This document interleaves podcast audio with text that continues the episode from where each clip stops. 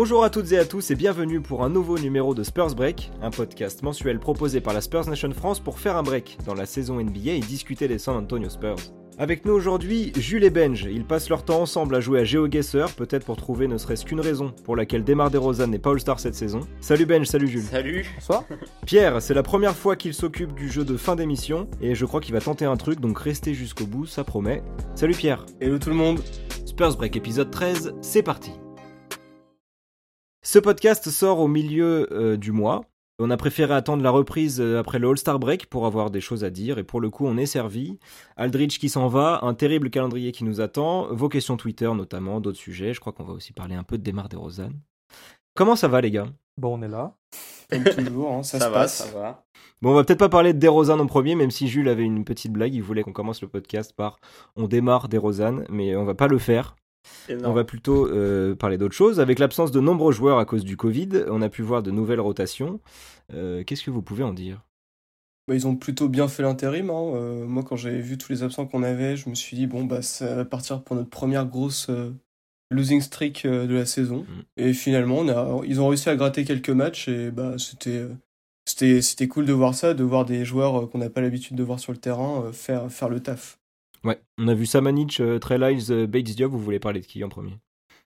Euh, le plus court, bah en vrai, bon, il n'y a pas tellement grand chose à dire sur Bates Diop. C'est un, c'est un joueur qui, un peu, un peu comme Trey Lyles, finalement, qui va jamais se mettre en avant, qui va faire un espèce de, de travail de l'ombre, il va juste apporter de l'énergie. Et euh, de la défense, c'est un bon défenseur, il a un, un bon, il a un bon physique en défense. Hmm. Euh, il, peut, il peut défendre les postes 2, 3, 4, je pense, sans souci. Il est assez grand, il a des longs bras, il est mobile.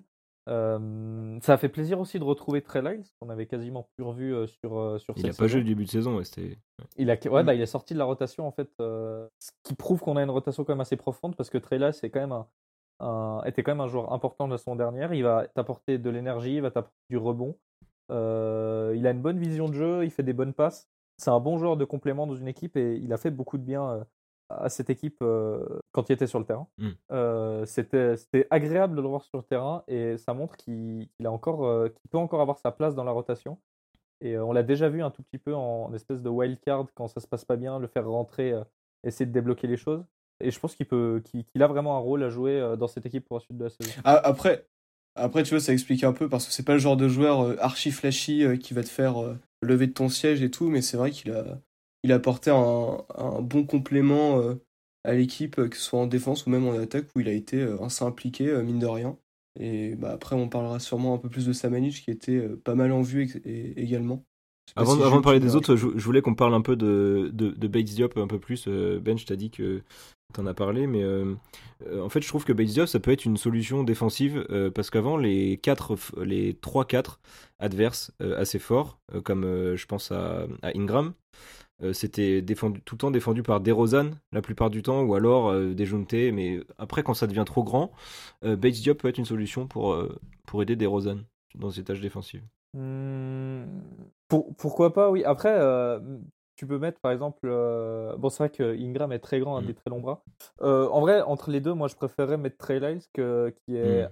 Bon, il est un peu plus gros, mais il est aussi mobile et il est plus grand Mm. que Bates Diop, si je dis pas de Un bêtises. peu, ouais. Mm. Euh, donc moi, je- moi je, à choisir, je préférerais Trey Lyles qui, euh, qui- Ouais. qui, justement, euh, qui justement a ce rôle de, de- comme j'ai dit, qui peut avoir ce rôle de wildcard. Euh, on l'a déjà vu en, on l'a déjà vu défendre sur Zion, je crois, cette saison, sur des séquences. Euh, Saison dernière aussi. Saison dernière, oui, mais je crois, je crois qu'on a eu un match contre New Orleans où il était rentré euh, C'est cette possible. ouais. année. Je sais plus, en tout cas, on l'a, on l'a vu deux trois matchs rentrer en, en, en situation entre guillemets. Il y a 3 d'urgence. cm d'écart entre les deux, hein, je te Euh, coupe, mais il y a 3 cm d'écart. Mais ouais. Euh, oui, mais je pense que Trey Lyles c'est un meilleur joueur. Oui, bien sûr. Euh, Oui, que ça en- reste un joueur de, de, a- de banc, euh, Bates Diop. hein. Oui, oui, mais je veux dire, Trey Lyles va apporter Mm. plus sur un terrain Ouais. euh, que Bates Diop parce que euh, bon, Trey Lyles euh, espace bien le terrain, bah, comme j'ai dit, il fait des bonnes passes. Enfin, ça, on l'a vu la saison dernière, il était titulaire au poste 4. Mm. Euh, c'est un, moi, c'est un joueur que j'aime beaucoup. Bah, en vrai, euh, le réel problème de, de Bates Diop quand il est sur le terrain, c'est qu'on attaque à 4. Quoi.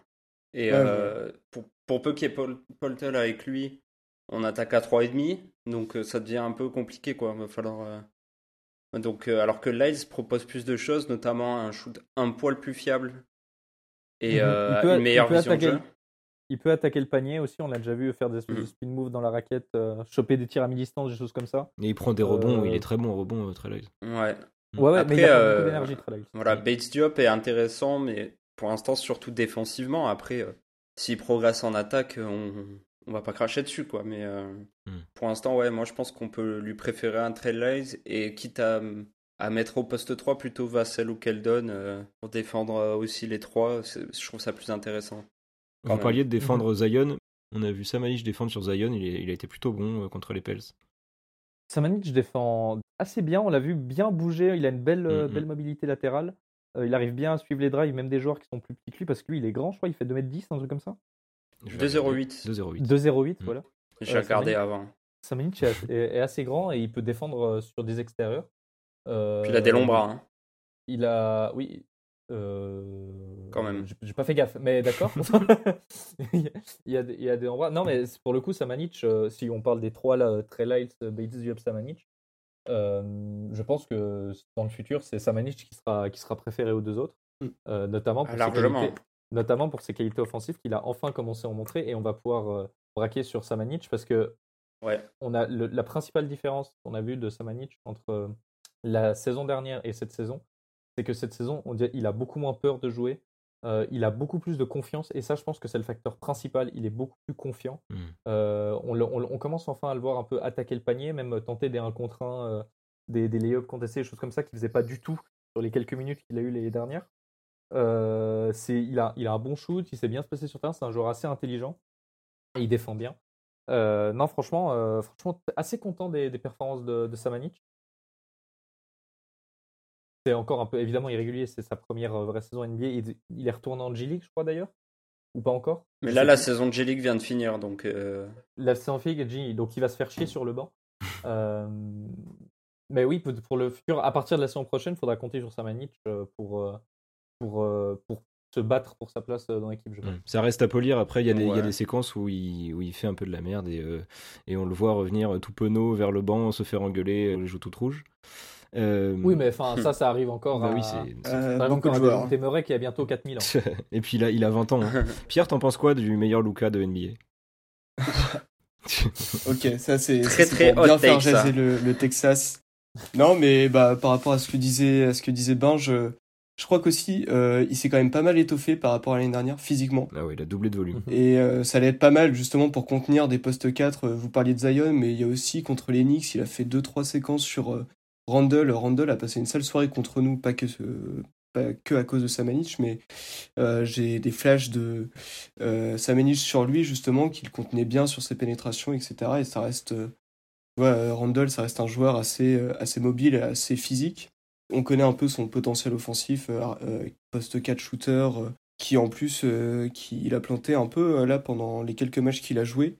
Donc, comme disait euh, à voir l'année prochaine s'il peut s'intégrer euh, dans la rotation. Mais en tout cas, en fait, par rapport à ces trois joueurs-là, ce qui était intéressant, en fait, c'était de voir ce qu'ils pouvaient apporter dans l'équipe et ce qu'ils pouvaient, euh, euh, proposer comme complément. Parce que je trouvais que parfois cette saison, vu qu'on on avait tendance à jouer pas mal small ball de temps en temps, ces joueurs-là, justement, ils apportent un peu plus de taille et de physique à l'intérieur. Ça pouvait être pas mal quand, sur, par exemple, on l'a vu contre Dallas où on finit sur un 5 ultra small ball.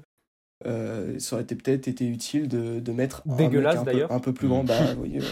Et c'est pour ça justement que euh, ces mecs-là qui sont un peu grands, un peu durs au mal euh, en défense, ils peuvent, ils peuvent apporter ce que, par exemple, ne peut pas faire un De Rosanne quand il est en, quand il est en, en 4 parfois, comme le fait Popovic. euh. Donc voilà, c'est Mm. au, au moins ce qui était cool à voir, c'était on, leur, on leur a donné leur chance, pas sûr qu'ils l'auront euh, beaucoup de fois cette saison, mais euh, ça, en fait, ils proposent une alternative auquel, à laquelle ne pouvait pas forcément penser Pop euh, avant.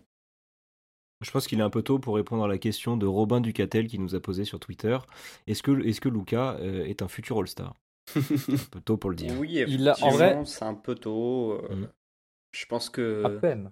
Oh, Je pense, je pense pas que ça sera un futur All-Star, à vrai dire. Mais euh, mais les gars, on Mais, va pas euh, se poser la ouais. question s'il peut être All-Star quand même. non, bah non. Déjà, DeRozan ne l'est pas, donc euh, on va pas, Oui, voilà. on, on va pas parler de Samanic maintenant, quoi. Mais par contre, pour Non, mais par Samanic, euh, j'ai des petites stats. Ça peut vous intéresser offensivement. C'est-à-dire que bon, sur les 10 matchs qu'il a joué, il a tenté euh, 58% de ses tirs qui ont été tentés à 3 points Mhm. pour 40% de réussite. Et euh, moi, ce qui m'inquiète un peu, c'est que très proche du cercle, donc à moins d'un mètre, il est seulement à 45%. Ce qui montre qu'il va Ouais, falloir qu'il prenne pas- un peu de masse euh, C'est pas euh, trop son jeu non plus, pour moi. Enfin, Mais je suis après, après Non, mais- aussi il y a, y a eu, il y a eu très peu de. De volume d'action, ouais. Non, parce qu'au au final, le volume assez est pas énorme. Mais, euh, Le vo- voilà, le volume, le volume est, le volume est beaucoup trop, beaucoup trop léger. non, mais je trouve qu'il se fait un peu trop contrer, tu vois, pour, euh, pour un mec de, de sa taille. Après, ça Mhm. peut. C'est juste Ah ouais, une question de, de, de, de musculature aussi, de, de prendre, euh, De tatouage on moche. prendre de la place aussi. Bon, les tatouages qui peuvent repousser, un peu plus de tatouages moches pour repousser les défenseurs peut-être. Il n'y en a pas assez. 2-3, c'est pas assez, il en faudrait 5-6. Mais sinon, à part ça, faudrait un euh, sur l'autre bras. à part ça, bon, euh, c'est vrai que il y a toujours du potentiel intéressant. Mais il a, en vrai, il a le profil pour être All-Star et pour être euh, franchise player. hein. Il a le profil pour Mm. avoir s'il exploite, avoir si le potentiel permet d'exploiter euh, toute la palette. Mais pour moi, euh, le profil de quatre grands shooters qui, qui peut porter le ballon, qui peut driver, qui Mm. peut faire à peu près tout sur un Ah terrain. bah, depuis, un- c'est euh, un depuis profil Porzingis, euh, ça fait rêver. Hein. Mais euh, le truc, c'est que Il a un super handle, Samanic. On l'a vu en G-League euh, l'année dernière, notamment faire des, faire des séquences euh, euh, à la Jokic, vous voyez un peu là. Paf, paf. Oui, Ouais. oui, Ouais, oui, il, très faisait, bien. il faisait déjà ça, il, faisait déjà, il faisait déjà ça en Europe. hein. Mm. C'est pour ça aussi qu'il a été drafté, parce qu'il a un oui, profil de, c'est pour ça qu'il a été en 19 de e point foil. Il a été drafté Ouais. 19ème et Keldon Johnson en 29ème la, la même De- année. Oui, mais vu qu'on, l'a, vu qu'on les a pris les deux, on s'en fout. Euh, non, mais oui, il avait ce profil de point, for- de point forward qui, commence, qui, est très, euh, qui est très moderne. Mm, mm. euh, parce qu'il peut faire tout sur un terrain. Et pour moi, c'est un profil de, de franchise player. À voir s'il arrive à, s'il a le potentiel à exploiter et s'il arrive à exploiter toutes ses qualités. Ah bah, Euh, mais il a, il a de quoi faire. on ne peut qu'espérer. Hein. Bon, ces joueurs-là, ça peut être des solutions sur, euh, pour notre profondeur de banc Mhm. qui va pouvoir nous aider parce que la suite de la saison s'annonce euh, un peu compliquée. Euh, je crois que Ben, tu veux nous faire un point sur le calendrier qu'on a, qui est un des pires de la NBA. Alors, asseyez-vous, prenez un verre d'eau de cyanure. Euh, parce que la deuxième partie de saison, on va être, on va être, en, on va être en flux tendu.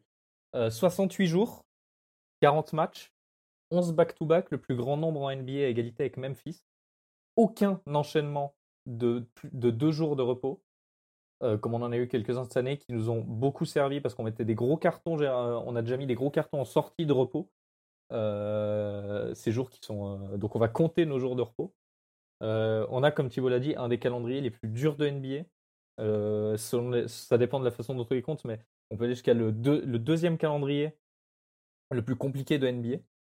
Euh, seul Orlando nous dépasse selon certaines stats qui sont modérées selon, selon qui joue à domicile et qui joue à l'extérieur. Orlando, qu'on joue ce soir, pardon, qu'on joue ce soir à 3h du matin parce qu'on enregistre le 12 mars. Je t'en prie. Absolument, sans De Rosa. Sans des roses. Et le, le plus important peut-être, nos concurrents, c'est-à-dire Dallas, Golden State, Portland, euh, Denver, Orleans. New Orleans, ils ont des calendriers, ils ont des calendriers plus simples que nous. Il n'y a que Portland qui a un calendrier un peu compliqué, euh, presque aussi compliqué que le nôtre, mais euh, ils ont des calendriers plus simples. Ça veut dire qu'il va falloir s'arracher pour, euh, pour essayer d'accrocher une place en playoff ou au mieux en play-in, enfin, au pire en play-in. Euh, on a 11 back-to-back, dont des back-to-back intéressants. Euh, on a le 25 et le 26 mars un back-to-back euh, à domicile contre les Clippers deux fois. Donc ça, ça va être, ça va être des matchs à prendre parce qu'on joue à la maison. Quelques jours plus tard, entre le 1er et le 2 avril, on a Sacramento, Atlanta, les deux à domicile aussi. Ça, c'est des matchs qu'il faudra absolument prendre. Mhm. Ah oui. Clairement. 22-23 avril, Miami-Détroit aussi à domicile. Et on va finir notre saison sur un back-to-back en jouant deux fois Phoenix à domicile. Et on va terminer notre saison là-dessus. Euh, ça va être très très compliqué. En plus de ça, on compte 4 road trips de plus de 4 matchs. Du 14 au au 21 matchs, on a un road trip de 5 matchs. Et ensuite, c'est ici que notre saison va se jouer. Puisque du 23 mars au 6 avril, on ne quitte pas San Antonio. Un homestand de 9 matchs monumental avec deux back-to-back à l'intérieur. Euh, et sinon, on a, quasi, on a quasiment que des matchs faciles, euh, enfin des matchs qu'on doit prendre, c'est-à-dire Charlotte, Chicago, Sacramento, Atlanta et Cleveland. On a Indiana aussi au milieu. Mais notre saison va se jouer là-dessus parce que si on fait une mauvaise performance dans ce homestand, on va pleurer pour la suite de la saison parce Oui. qu'il nous reste trois, trois road trips de plus de 4 matchs, Mm. dont, euh, dont des matchs contre Denver, contre Dallas, contre Miami et Boston, contre euh, Portland, qui est un concurrent direct également. Donc notre saison va devoir se jouer là-dessus.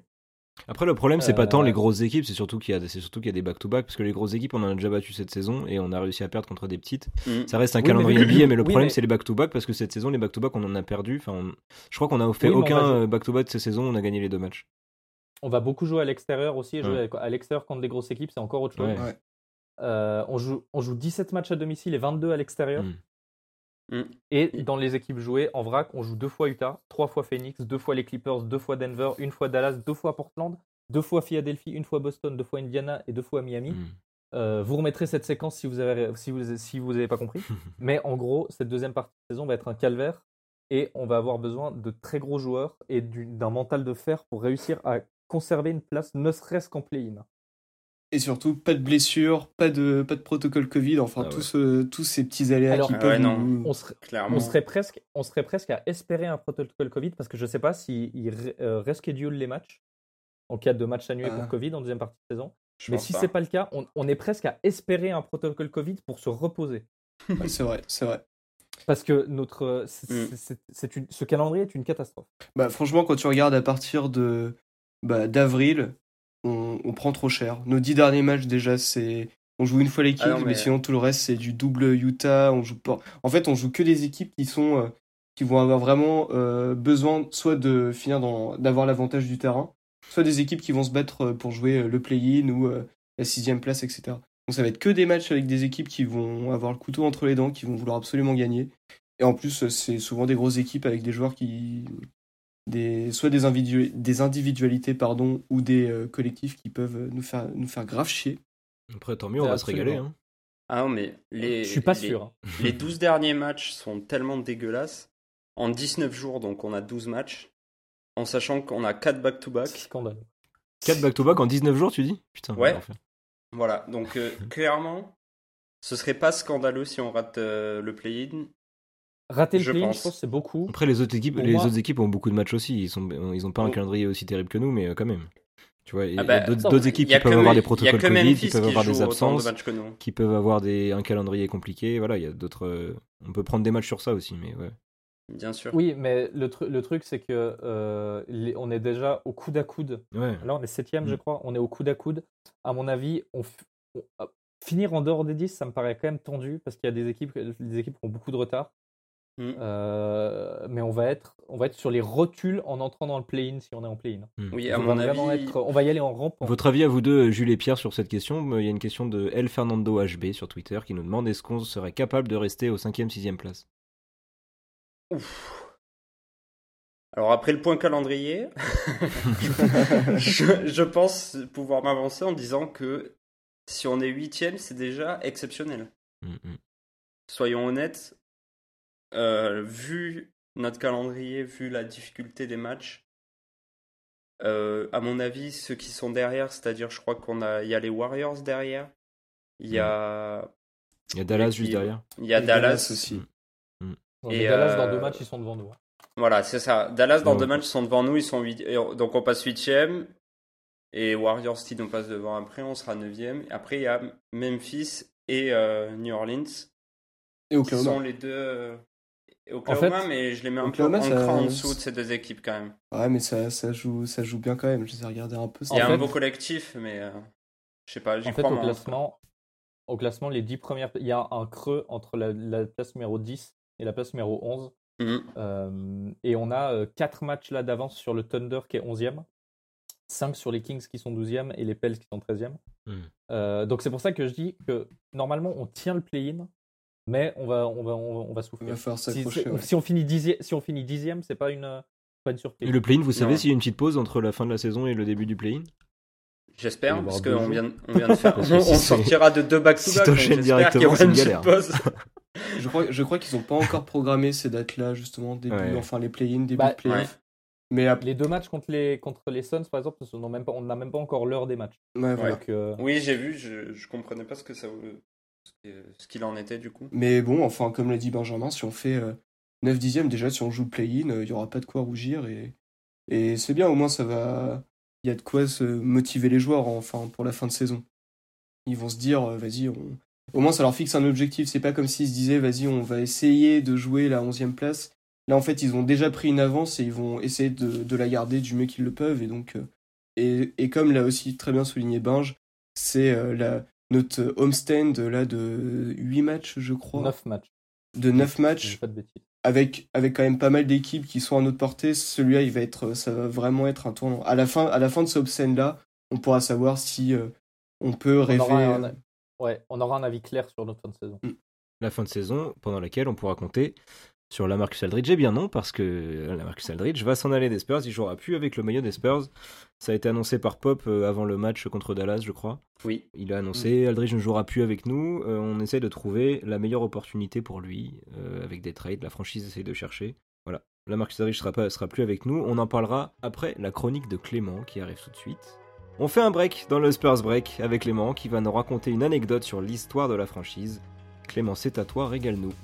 La chauve-souris est aujourd'hui connue pour être à l'origine de la pandémie mondiale actuelle. Et c'est aussi un animal qui fait partie de l'histoire des San Antonio Spurs.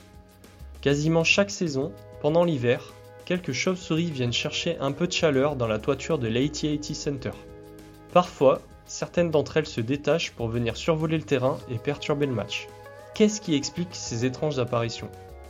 En fait, l'arène se trouve à 40 km au sud-ouest de Bracken Cave, qui abrite plus de 15 millions de chauves-souris mexicaines, ce qui en fait la plus grande colonie de mammifères au monde. Chaque hiver, ces animaux volants migrent d'Amérique centrale vers cette grotte où les colonies maternelles s'envolent pour allaiter leurs nouveau-nés. L'AT&T Center se trouve géographiquement en plein milieu de leur parcours de migration. Mais pourquoi viennent-elles se réfugier à cet endroit? Il y a deux facteurs potentiels qui rentrent en jeu. L'AT&T Center est une des arènes NBA les plus proches de la banlieue. La concentration massive de population et de lumière attire les mythes et autres insectes dans cette zone plutôt calme, attirant à leur tour les chauves-souris à la recherche de nourriture. En plus de ça, des experts soupçonnent une minuscule crevasse quelque part dans la toiture de l'AT-AT.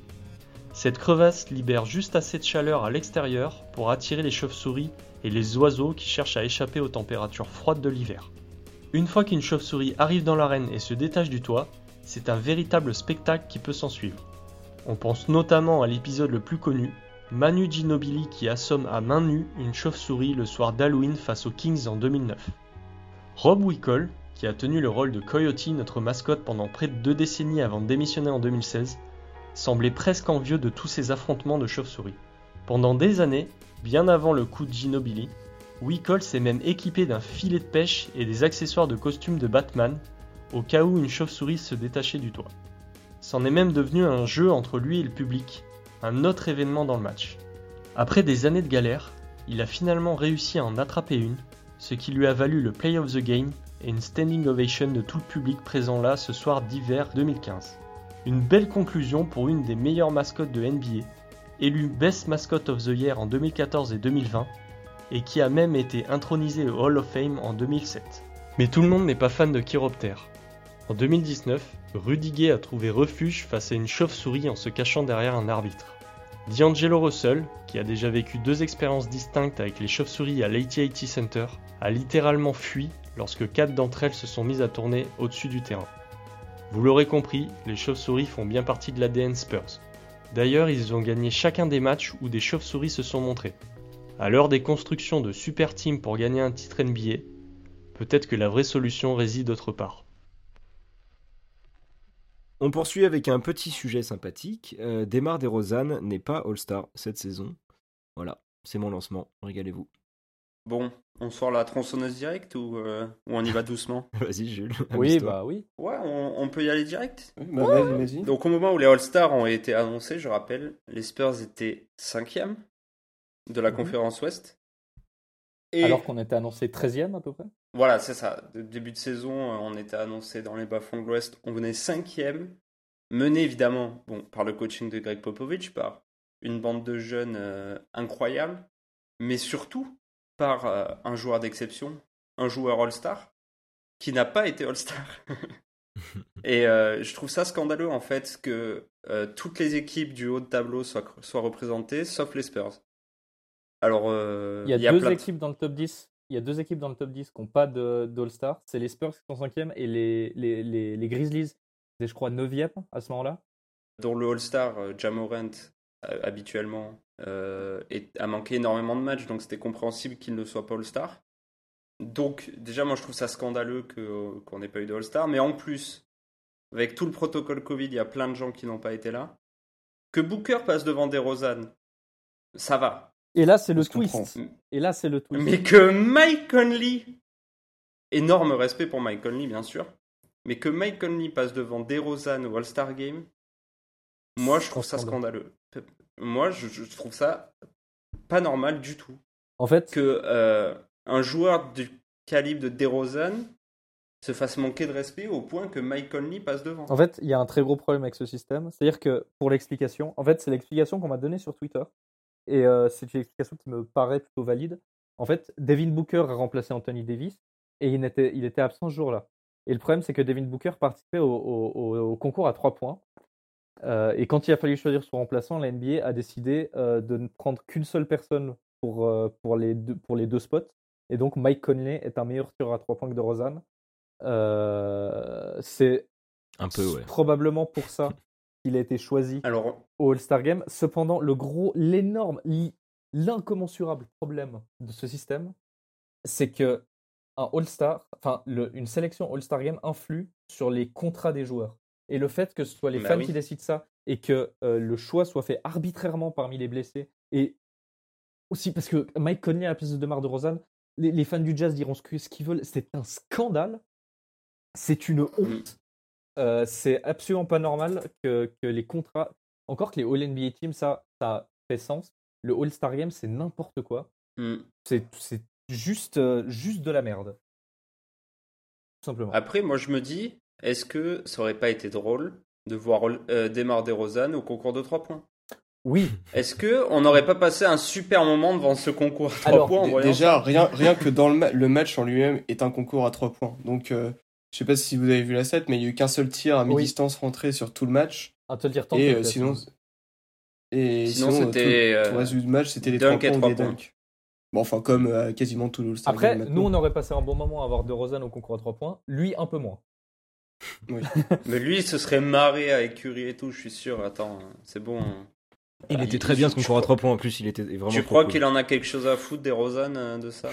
Il serait arrivé, il aurait balancé 3 briques, il serait rentré chez lui, mec, il aurait passé sa meilleure vie en fait. mais il aurait chopé un méga contrat en sortie de saison, voilà, c'est tout. En fait, le seul problème soulevé par son absence au All-Star Game, c'est juste l'absence de reconnaissance. Moi, euh, honnêtement, le All-Star Game, je m'en fous un peu de voir un, Spurs ou ah pas.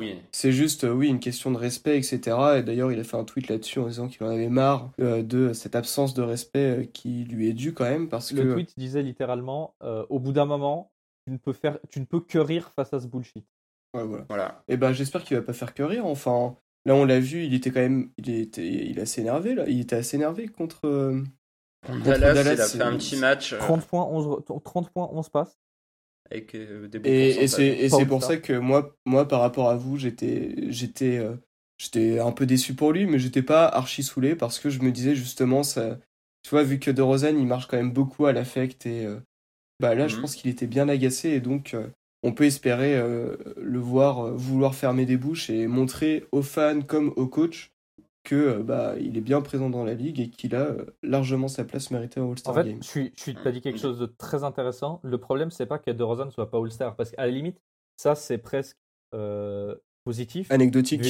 C'est anecdotique, c'est presque positif, parce que du coup, c'est du repos en plus euh, c'est un contrat moins gros à lui filer en fin de saison. C'est aussi, mais rien que pour, enfin, rien que pour lui, c'est du repos parce qu'il va devoir euh, emmener une charrue, euh, en, essayer d'emmener une charrue en playoff, là, parce que sans De Rosanne, on gagne pas un match. Très peu, ouais. On gagne très peu. Les fins de match serrés sont catastrophiques sans De Rosanne. Sauf une game, un match avec des Juntés, mais qui avait mis un buzzer beater, mais à part ça, tout le reste aussi. Oui, mais enfin, c'est trop, c'est trop aléatoire. Déjà qu'avec lui, c'est compliqué. S'il n'est pas là, ça va être terrible. Euh, mais oui, comme, comme Pierre l'a dit, le vrai problème, c'est le manque flagrant de reconnaissance, alors que c'est un joueur qui est dans la ligue depuis 10 ans. Il était, en fait, le fait qu'il ait été que 4 fois All-Star dans sa carrière, c'est, c'est quand même c'est ubuesque. L'année dernière, le fait qu'il soit pas All-Star, c'est un scandale probablement aussi gros que celui de cette saison, même si on avait un moins bon classement. On était genre 9 e mais Mais fe- l'année dernière, il faisait une saison de titan. Il battait des records d'efficacité. De Rosanne battait des records d'efficacité. On en avait beaucoup parlé. Euh, Ça fait deux ans Mais que De Rosanne se fait chier dessus. Mais c'est pas c'est pas l'efficacité qui t'emmène au All-Star Game. Ce qui t'emmène au All-Star Game, bah, c'est euh, c'est des gros dunks. C'est des... Après, il a quand même fait des, des perfs solides, mais tu Ouais. vois, je prends l'exemple de Oh, bah, Zion. Zion, il a fait, il a, il a fait une L'année série. dernière, il a assassiné euh, Chris Boucher. Ouais, ouais, mais je dis pas que DeRozan n'est pas flashy, ça, bien au contraire. Mais euh, euh, l'efficacité, c'est pas ça qui t'emmène au All-Star Game. Est-ce que c'est le fait d'être aux Spurs? Ah, ça joue aussi. Ah putain, s'il était à Los Angeles, mec. Mm. Mais déjà, Angeles, déjà on- il- joue dans une équipe que personne ne regarde déjà. Mm, Donc mm, euh, oui, à partir de là, ça. Ce qui, euh, d'habitude déjà, ce qui d'habitude ça, est un plutôt bon point. Parce qu'on a moins de, de bullshit. Tout le monde s'en fout, mais là, c'est chiant. Par contre, Benjamin, dis-moi, Oui. euh, on joue combien de fois le Jazz en fin de saison? Deux fois. Ah, en back to, euh, pas en back-to-back, mais euh, deux fois, de Ouais, suite. mais d'affilée. deux fois de suite. Je pense qu'on on- on va pouvoir regarder. euh, Il va dunker trois fois sur Mike Conley. Oh, mais même euh, oh, Quinn Snyder va prendre une patate, je pense. Oh, Euh, comment il, j'ai- il va se passer quelque chose. comment quoi. j'imagine l'énorme poster sur Rudy Gobert. Oh Bah déjà, il, lui- Oh. il lui en Ah, avait, il lui Benjamin en en avait mis un. hein, si ça arrive. ah non, mais Il lui, oh avait, là là. il lui avait mis un, il lui avait mis un poster il y a 2-3 ans, c'était je crois cette dernière saison aux Raptors. Il en ouais, lâche il un, avait mais il est- tué. ah, il est, il est violent. Il est très très Ah, Oh violent. là là, mais il l'avait détruit. Euh, Quel régal. Bon, exceptionnel. ne trash- on trash pas Rudy Gobert, moi j'aime beaucoup. Mais Non, moi, je le peut trash, dessus, euh, je, je prends quoi. On a perdu de Non, 30 Pierre, mais, vous euh, trachez pas Rudy Gobert, a- mais Benjamin. On oui. a perdu de 30 points contre le Jazz le premier match. J'ai j'ai tiré à vue sur Rudy Gobert sur chacune de ses actions. on joue les Wizards euh, fin de saison? Oui, oui, on joue, bah, oui, on joue une fois les On Wizards. les joue une fois, ouais. Ah, J'ai hâte de voir ton live tweet alors. Ah oui, bah là, c'est mon moment de, de- de briller. Pour expliquer, Benj est le premier admirateur de Russell Westbrook. Exactement. Et ça s'est fait sentir lors du premier match contre les Wizards. Avec une magnifique perf, de Westbrook, bien sûr, qui, euh, Ah, qui nous a régalé. C'est tellement bon. Ouais. Un moment grandiose. Bon, avant de passer à la chronique de Clément tout à l'heure, j'ai voulu qu'on parle. euh, Enfin, je vous ai annoncé qu'on allait parler de Lamarcus Aldridge. Une surprise. Ouais, donc Aldridge ne jouera plus chez les Spurs. Qu'est-ce que vous pouvez en dire, les amis? Et qu'est-ce qu'on fait, qu'est-ce qu'on fait avec lui? Parce que la Fran- euh, Popovic a parlé de trouver un trade autour de lui. Euh, Enfin, de trouver une opportunité, donc clairement de trouver un trade. Euh, j'ai vu des trades euh, pas, pas très beaux et qui pour moi n'avaient pas trop de sens. Euh, j'ai vu Aldridge contre Bertans et Avdija. Ça n'a aucun sens. Euh, sachant que Bah, alors a là, 4 je ans de contrat. Les Wizards, les Avdija Wizards en a qui vont cinq. changer le titre. ah putain, le pick and pop Westbrook. Aldridge. Big 2021 là. Oh, le Deron Williams, euh, Kevin Garnett. J'ai aussi vu du Aldridge, euh, Rudy et Patty Mills contre Kawhi, Patrick Beverley, je sais plus qui d'autre euh, Ça, je aux prends. Clippers. Bon, bref, on voit n'importe quoi. Ouais, on prend. Ah, mais la personne on était fonce-car là. C'est euh. Ouais, quelque Faut, chose. faut pas faire Bon, vous- n'importe quoi avec la trade machine. Bon, qu'est-ce que vous en pensez? Qu'est-ce qu'on fait avec Aldridge maintenant? On avait déjà parlé dans les épisodes précédents. euh, D'ailleurs, vous pouvez aller écouter l'épisode 6, je crois, de Spurs Break, où on, où on parle de, de ce qu'on retient de la carrière d'Aldridge. C'était l'épisode 5. L'épisode 5, voilà. Euh, voilà. Donc, qu'est-ce qu'on fait avec lui? Que- Quel trade on va chercher Qu'est-ce qu'on fait? En vrai, quand j'ai vu que les Spurs allaient essayer de le, enfin, de l'envoyer dans une équipe, enfin, de ne pas l'envoyer n'importe où et de pas faire n'importe quoi avec lui, je me suis dit quand même que ça montrait qu'on était une des franchises les plus respectables de la, les plus respectables de la NBA parce que n'importe qui aurait voulu bazarder, enfin, aurait pu ou voulu le bazarder n'importe où. Mm. Là, on a, Mm. clair- on a joué carte sur table, on a dit on, on l'enverra euh, à un endroit qui lui plaît ou qui lui convient. Si jamais c'est pas le cas, et ben on le cut et après euh, libre, euh, libre à lui d'aller où il veut. Et juste ça, en guise d'introduction, je trouve que c'est c'est important de rappeler qu'on est, on est une très belle franchise qui respecte la plupart de ses joueurs, sauf quand on leur crache dessus. Une belle franchise de blaireau, donc. Euh, Ouais, moi je suis, euh, moi je suis d'accord avec le côté euh, c'est sympa et tout. En attendant, en disant ça, ça veut dire que les équipes vont dire ah non mais Non, mais après, ça faut- nous intéresse pas. On attend que vous le cutiez pour lui proposer un contrat. hein, de toute Mm. façon. Je trouve que c'est un peu à double, c'est à double tranchant. C'est sympa pour le joueur, mais au final, mais après- ce qu'on après, va faut aussi- recevoir en échange, ça va pas être fou. l'intérêt de la franchise va aussi évidemment être pris en compte. J'ai- J'ose espérer. Encore heureux, parce qu'on n'est pas les restos du cœur non plus. Mais en fait, le gros, le gros problème euh, du trade de la Marcus Aldridge, c'est il y a tellement de facteurs qui vont pas dans son sens. La Mar- dans son sens. La Marcus Aldridge a 35 ans. Marcus Aldridge, il, Oui. il lui reste un an de contrat, donc sa valeur sur le marché baisse énormément. En plus, euh, évidemment, de ses 35 ans, déjà perdre de la valeur. Sauf s'il y en a qui veulent libérer du cap. Ouais, mais dans ce cas, nous, c'est quoi notre. Enfin, de, de- c'est quoi notre. Enfin, comment on va. On va... C'est quoi l'intérêt pour nous? Enfin, autant cut Aldridge directement. Au lieu de libérer du cap. Ben non, ça va libérer du cap pour l'équipe qui le récupère. Nous on récupère un contrat un peu plus long. Oui, bah oui, bah, on- oui, bah on le veut veut pas. pas. L'objectif, c'est. Libérer du cap en pour vrai, expliquer, euh, il, faut, il faut expliquer ce que c'est que libérer du cap. Euh, libérer du cap, c'est que là, Max Aldridge a 26 millions de contrats, quelque 24 chose comme ça. Je crois que c'est 24. 24, il a 24. 24 millions de contrats et donc ça serait l'échanger contre un joueur. euh, Donc là, il a un contrat finissant. Donc à la fin de cette saison, son contrat sera terminé. Donc si on le cut, si on se sépare de lui simplement et directement, on a 26 millions, euh, 24 millions de moins l'année prochaine pour prendre n'importe qui. Euh, Enfin n'importe qui, non, on n'espère pas, mais voilà pour prendre quelqu'un. et à la place, et sinon, le, sinon l'échanger, ce serait euh, récupérer un, un joueur qui a 24 millions dans son contrat, mais pour deux ou trois saisons, quelque chose. comme Après, ça. après, il y a, après, tu peux faire euh, plein, plusieurs de. joueurs. Tu peux faire plein de magouilles Mm. avec les trades, mais si tu le cut, Mm, tu peux soit. euh, ce, que, ce qui se fait beaucoup. Tout mais- payer d'un coup. Voilà, c'est soit tu payes les 24 millions jusqu'à la fin de la saison, soit Mm, tu dilues sur, euh, tu dilues sur plusieurs années. À mon avis, on va pas faire, on, Ouais. va, on va aller bazarder ça et puis passer à autre chose. J'espère en tout cas, Euh, parce qu'on a, Mm. on a rien d'autre à faire. Mais euh, donc, le- donc le problème, c'est qu'il a 35 ans, c'est qu'il a un contrat à 24 millions euh, et qu'il a aucune valeur sur le marché. Le problème, euh, c'est qu'il est pas très bon. Euh, il peut plus marquer que Bah, sur pick and- il peut poser des écrans et marquer sur pick and pop, mais il défend plus, il prend plus un rebond. Enfin, c'est compliqué. hein. Il y a Non, très peu d'équipes qui vont pas évident. C'est ça, il y a très peu d'équipes Bah, qui, peuvent, il y a très peu d'équipes qui veulent prendre son contrat. Ouais, voilà, qui vont vouloir je de crois que lui Miami à ce a- prix-là. Je crois que Miami a, a montré de l'intérêt pour la Marcus. Mais... Oui. Ouais, mais Ouais, ils vont montrer de l'intérêt que s'ils le prennent au minimum vétéran, pas pour. euh, Enfin, Et euh, puis surtout si en échange pour récupérer Meyers Leonard, euh, l'antisémite, et, euh, et, euh, et, euh, et je sais pas qui d'autre, enfin, ça n'a- pour moi ça n'a aucun intérêt. Et Olinik.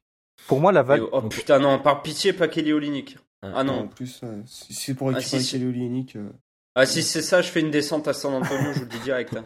Je préfère garder le contrat d'Aldridge que, que prendre ça. hein. Il n'y a qu'une équipe, enfin, il n'y a pas qu'une équipe, mais il y a très peu d'équipes en NBA qui peuvent prendre les, le contrat d'Aldridge sans avoir à nous renvoyer quelque chose en échange. Euh, Personne. il y a, alors, je crois qu'il y a OKC qui peut le prendre, j'ai vu ça. Euh, Oh, ils auraient bien un petit pic à nous filer. c'est ça, en fait, moi je me dis, contre Lamarcus Aldridge, un second tour de draft, je prends. Qu'est-ce que, qu'est-ce que tu vas avoir de plutôt plus que de le cut, ouais. Ouais, plutôt que, le, que de le cut. Voilà, sinon, autant Ou le un cut, joueur. euh, autant le cut, on va, oui, ou un, jeu, un joueur, ou par- euh, par exemple, le Boston peut nous filer, euh, j'ai vu Romeo Langford, quelque chose comme ça. Ouais, il y a- voilà. il y a- il y a- il y a- Ça fera un arrière en plus quoi, mais. Après, Romeo Langford est en fin de contrat aussi cette année. Enfin, en fait, il y a beaucoup de possibilités, mais le problème, c'est qu'en fait, il y a Mm. très peu de. de- Non, Langford, il a, il a une team option de deux ans. Ah oui, oui, bien joué. Puisqu'il est, il a été drafté euh, l'année dernière. Mais en fait, on... l'objectif avec grave. c'est de ne pas s'handicaper sur le long terme et Certes. essayer de, de- Même le plus petit renforcement. Moi, je dis, on m'a- on- il y, a il y a des gens qui m'ont gueulé dessus parce que j'ai dit ça. Euh, Mais un deuxième, tour de, un deuxième tour de draft pour la Marcus Aldridge, c'est pas déconnant. Ça se prend. Il a aucune valeur Non. sur le marché. Ce serait un très bon, un très bon trade de réussir à récupérer un second tour avec lui. Ouais, mais du le coup, il faudrait que- récupérer un contrat, il faudrait récupérer un joueur. Voilà, c'est ça. Oui, mais ça, pas. faut récupérer Tu, un bah, tu peux prendre un contrat expirant cette année. Un contrat expirant et un second tour de draft, on prend. tu vois. Ouais, mais du coup, euh, faut que le joueur avec ce contrat expirant soit encore moins fort qu'Aldridge pour que l'équipe ait envie de faire ce Bah, tu t'en fous, tu le cut.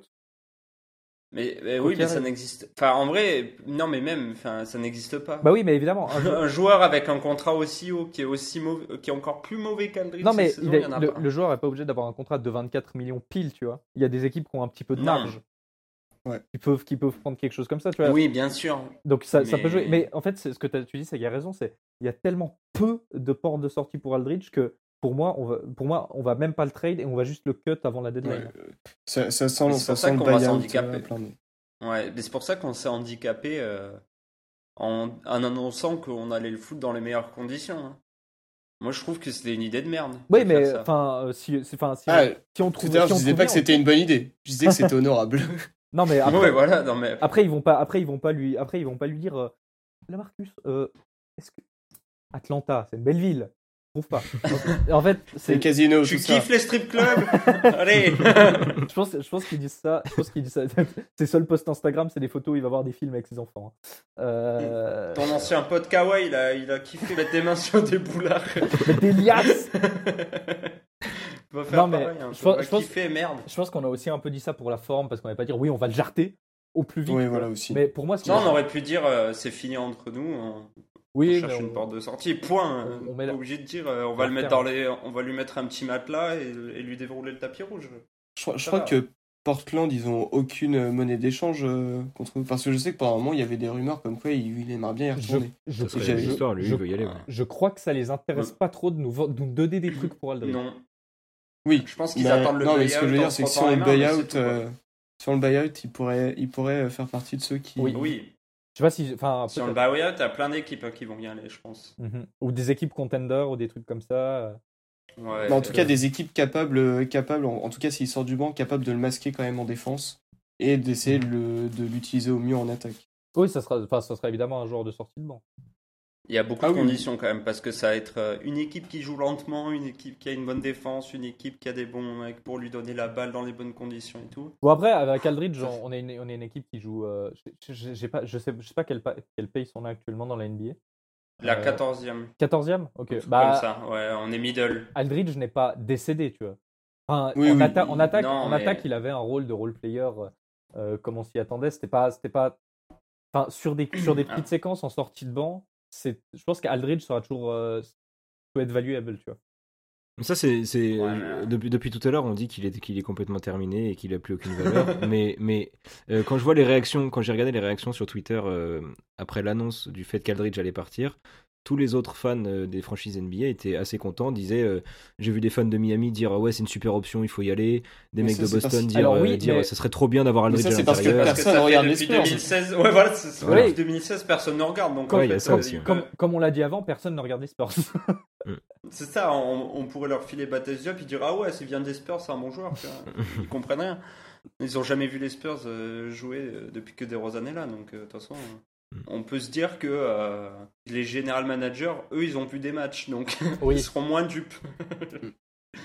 donc je pense Mais du que coup, ça pas- va être. euh, Par rapport à ce que tu disais aussi, Benj, quand tu disais que on peut espérer, enfin un second, cour- un second tour de draft, on est content, et tu disais bah, que tu avais des gens qui étaient pas d'accord avec toi. Mhm. Pour le coup, on, euh, c'est, enfin, on Hmm. peut être que content de récupérer quelque chose en échange parce que la, plus- la grosse probabilité qui va se présenter, c'est qu'on va le buyout. Mais pour moi, c'est sûr et Tout certain. hein. Pour moi, c'est. Ah y a- oui, y a non, pas- mais y a c'est sûr. pas- Je trouve, j'arrive pas à avoir une équipe qui va, qui va, qui va réunir Pareil. toutes les conditions pour venir chercher Aldridge.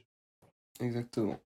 Après, le fait à de l'avoir annoncé. Euh, Le, le fait de l'avoir annoncé, là, d'avoir dit euh, qu'il allait plus jouer avec l'équipe, je pense que c'est surtout que Popovic le voulait plus dans l'effectif euh, pour, euh, pour des raisons de jeu simplement, pour des raisons de rotation, et qu'il voulait plus que, la, que Lamarcus était au courant, qu'il l'avait compris, qu'ils en avaient peut-être discuté tous les deux, et plutôt que de le, le faire s'asseoir sur le banc, le faire euh, ne plus jouer, euh, sortir complètement de la rotation, euh, Popovic a préféré être cash et dire directement, euh, Non, voilà, c'est peut-être pas la meilleure façon de le faire, mais euh, Bien évidemment. Mais c'est déjà. Bon, deux choses. Déjà, c'est assez couillu de sortir Aldridge de ta rotation quand ton, pivot, ton deuxième pivot, c'est Eubanks. ouais, je voulais qu'on en parle ensuite. Ouais. C'est Euh, les solutions qu'on a en attendant qu'on trouve un transfert ou pas. Et ça a peut-être encore baissé sa valeur sur le marché. ouais. Parce que du coup, les équipes se disent Oui, bah dans un mois, il est plus là. Donc, buyout. Ouais, j'ai une, une interrogation. Euh, plaisir. S'il y a buyout de Aldridge, ça veut dire qu'on libère une place? Oui. Euh, Il y a qui comme intérieur sur le marché encore? Deadmond, Non, mais je. Kyle Korver. Ah, il est. il Pogazol. De Marcus Cousins, non. Ah, euh, en vrai, je, ri- je rigolerais bien si on, a- on, pre- on prenait Cousins au moins. Au Ah, c'est Au pareil. il- il- c'est- Au moins, pas quand, quand démarre jeu. DeRozan, il veut, il veut fumer un, un arbitre, il y aura Cousins derrière pour l'engrainer. Ah, nice. Y a pas, mais il n'y a pas Ulysse Jefferson qui a, qui a pas d'équipe? Ah, ça, ça peut être intéressant en 4, Pourquoi pas en vrai. Ouais. Je sais pas. Enfin, en tout cas, on va, on va clairement manquer d'intérieur. Déjà qu'on joue beaucoup de small ball, euh, Il y a si le on retour- récupère pas un intérieur. Le retour de euh, Dwayne Aldridge, Dedmon, euh, je sais pas s'il a retrouvé, Il y a Deadmond, ouais. je sais pas s'il a retrouvé une équipe. Non, oui, je crois En tout a- cas, voilà, faut, Mhm. Bah d'ailleurs, euh, you- va falloir trouver vite quelqu'un, quoi, parce que ça va être tendu. hein. Michael Kidd Gilchrist. Il y a Ershane Ilyasova qui vient d'être pris par je sais plus quelle équipe là. Il aurait été bien. Euh, c'est euh, Utah justement qui Ouais, c'est c'est Utah. qui se régale. hein, beau, c'est Folosha, il est l'heure. Oui, Ah, t'as c'est- beau mais trouver c'est- ça. Enfin Ouais, mais c'est- pas un intérieur. Non, mais il a Milan aussi. Ouais, il peut, il Aussi, peut jouer aussi. 4, je pense, à son âge. non, il peut plus Oui, jouer. c'est son sûr. Mais bon, euh, genre 4 à son âge et tout, euh, ce serait. Il est décédé, le pauvre. peut Pour y être- être, autant prendre Hollis Jefferson, quoi. Euh, clairement. Ouais. Moi, honnêtement, je me suis déjà fait à l'idée qu'on n'allait pas avoir grand chose en contrepartie. Mais je pense pas qu'on va rajouter un joueur de effectif non plus, en vrai. Ah, Bah, parce que du coup- d'avoir des Ça, 5 ça où il y a va. Vassell en 5, quoi. C'est bon. Bah, parce qu'à l'intérieur, ça va devenir très vite court. Et euh, il y a Trey Lyles qui joue poste 5, il y a Drew Eubanks qui joue poste 5, il y a Coppleton. Trellis qui joue poste 5, c'est un bien grand mot. C'est comme dire Rudiger joue poste 5. Euh, Rudiger, sur des séquences, mais qu'est-ce que. Avec le calendrier dont on a parlé là sur la fin de la saison, ça va devenir être très court. Oui, ça va être court. Samanich très court. time, les gars. Ça va être compliqué. Time. Ça c'est ouais. On en a cinq, parlé. Hein. Bah, il Ouais, mais il apporte quand même un... il apporte un peu de taille, quoi. Bah, on va, on va mettre- On, on va va être- voir que contre les équipes avec des gros pivots, euh, comme euh, Porzingis, là, nous a détruit en quatrième quart. euh, Ouais, mais après, les rotations. On va kiffer rota- contre Philly, là. les, rota- les rotations de pop étaient improbables aussi. Genre, oui, oui, finir le. mais, mais justement, on finit en small ball parce qu'on n'a pas non plus euh, masse d'intérieur euh, d'intérieur disponible. Quand, euh, quand on va jouer bah, quand on va rejouer Dallas, des Utah, euh, des Denver, etc. euh, ça va nous faire chier quand on va les voir sortir, enfin en sortie de banc, quand on va voir des On va avoir, ouais, etc. on va avoir plus de, de séquences avec, euh, avec 5 extérieurs. C'est un peu flippant. Ah bah, quand on va avoir euh, Après, peut-être qu'on. Nicolas Claxton qui va nous en foutre 30, euh, 30 points 15 rebonds dans la gueule, on va, on va se dire. Oh, les, les les. Nets, ils veulent pas faire un push avec Aldrich pour les playoffs et nous donner Claxton. En vrai, mais c'est mon rêve, tu sais très Mais bien. ouais, Oh, ce mais sera ouais. incroyable. Je suis trop chaud. Il nous a roulé dessus. mais- Qu'est-ce que j'aime ce joueur, mais ça n'arrivera pas. Ok, on passe à la suite, les amis? Yes. Et la suite, c'est le, c'est le quiz. euh, C'est un jeu que nous a concocté Pierre pour la première fois de sa vie. Putain, Pierre, Hey régale hey L'amuseur L'amuseur fou ah là parti. là là là là là, on va se régaler. On va se régaler, game time. Pour expliquer les règles, en gros, ce que j'ai fait, c'est que j'ai pris une action euh, particulière dans l'histoire des Spurs, que euh, du coup j'ai isolé l'audio et j'ai décidé de l'accélérer. Donc, euh, une, première fois, j'ai accéléré de 4 fois la vitesse de l'action, histoire de s'amuser un petit peu, histoire de.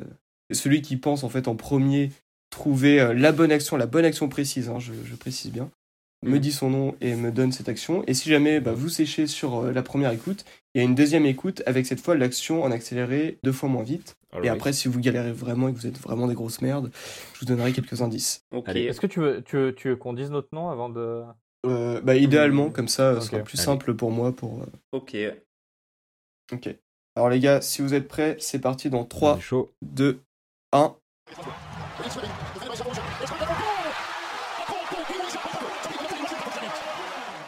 Waouh. Alors, Wow, est-ce que vous l'avez. Ah non, il n'y a pas Démarre des Rosanne à un moment Il fait Démarre des Rosanne Mm. Ouais, moi c'est ce que je comprends aussi. Euh, Euh, non, non, c'est. En tout Vas-y, cas, refais. ne parle pas de lui. Relance, relance. Euh, bah alors, du coup, si tu veux la deuxième écoute, euh, je vous l'ai mis en, en deux fois. euh, Attends, bah réessaye le x4, réessaye. Tu vas essayer le x4. Bah ouais.